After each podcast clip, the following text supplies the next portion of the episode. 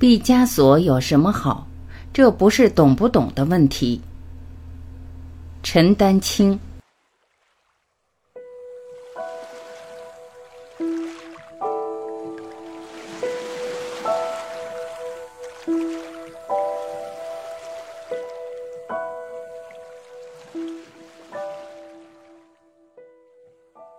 公众困扰：毕加索有什么好？他为什么这样画？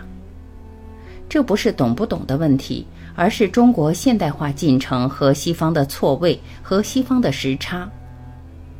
错位时差是我们认知西方的一个常态，也是一个困境。不能说困境全是负面作用，因为机会跟着来了。民国可怜，没有西方展览。共和国初期，苏联画展可以来。刚来，一九六四年左右，中苏又闹翻了。为什么我把讲题叫做“机会与困境”？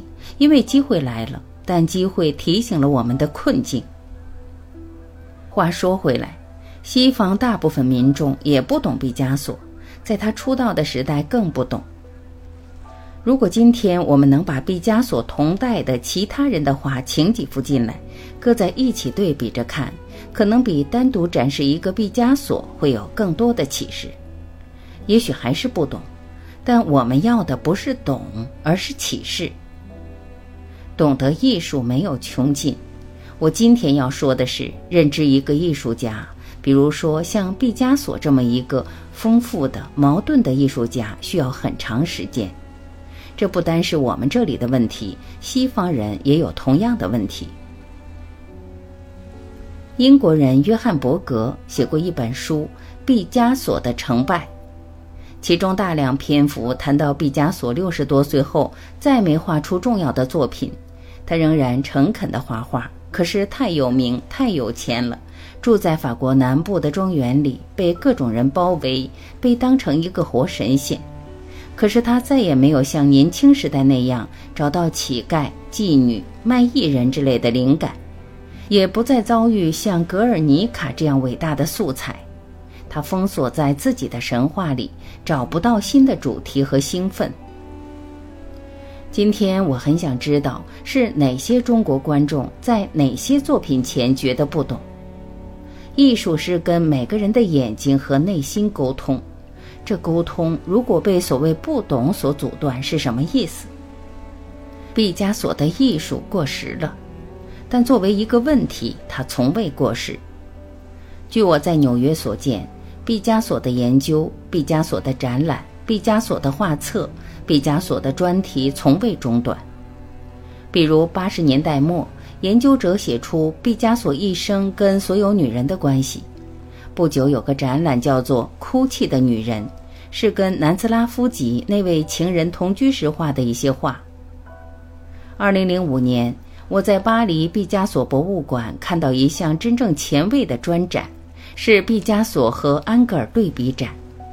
安格尔在十八世纪鼓吹希腊是最理想的美，毕加索在二十世纪初挑衅此前所有关于美的概念。毕加索怎么会跟安格尔有关系？可是看了这个展览，看到毕加索的素描和安格尔的素描一组一组分类挂在一起，你会发现，他俩对线条、对形体的理解、对空间和比例的理解，来自源远流长的欧洲传统。他们用各自的方式回应希腊，对照二战后至今的现代绘画，他俩都显得非常古典。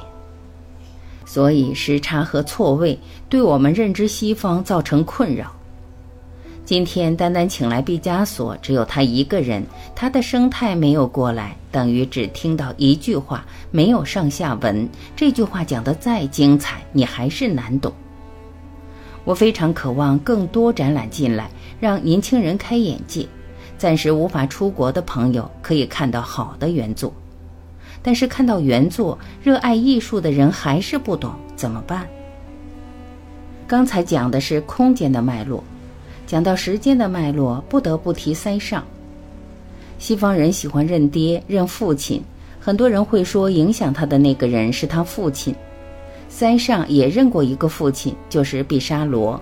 什么意思呢？就是说，艺术的血脉、来路、资源，决定了你手上做的这件事、这套风格。血缘关系是可以不断追上去的。譬如，毕沙罗背后有科罗，科罗背后有普桑，塞尚之后呢，既影响了毕加索，也影响了马蒂斯。马蒂斯曾经对一群学生说：“我们都从他那里来，那个他就是塞尚。”可是塞尚没想到影响这帮小子，他的理想是我要回到普桑。普桑是十七世纪的法国画家，大半辈子待在意大利。他的理想是追踪希腊，这样一个谱系维度，就是以后中国引进展览的一份名单，把西方整个文脉带进来。这是奢望吗？不一定。这个漫长的名单应该都在我们的期待中。类似的认知的迷失不仅发生在绘画，西方的音乐、戏剧、文学、哲学，我们都有许多不懂。但是我要说，同样的情况也发生在中国。今天我们说不懂毕加索，好，那么齐白石、吴昌硕我们就懂吗？董其昌、四王我们真的懂吗？可能也未必懂。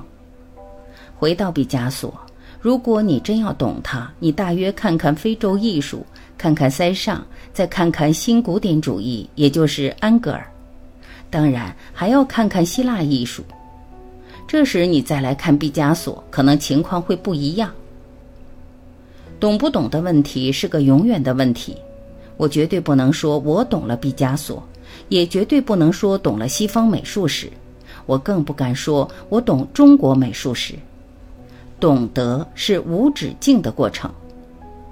我在外面泡这么多年，学会一件事，就是你如果真想懂得，该怎样去懂得？前提要有相对完整的文脉。懂到什么程度是每个人自己的事，不容易衡量的。当然，这里还牵出别的问题。我多少是个画家，有点绘画的认识。可是呢，我非常渴望回到像小孩、像乡下人那样顶顶质朴的状态面对艺术。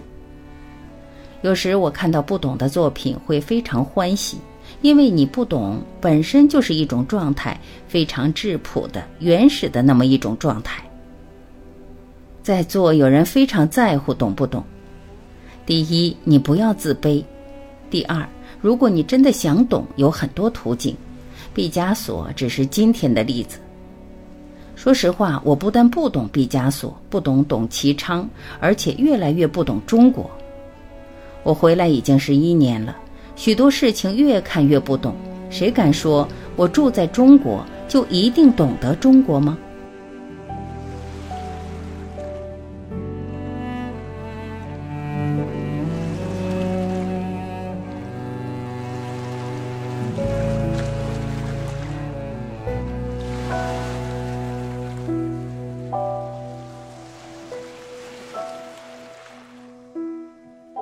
感谢聆听，我是晚琪，再会。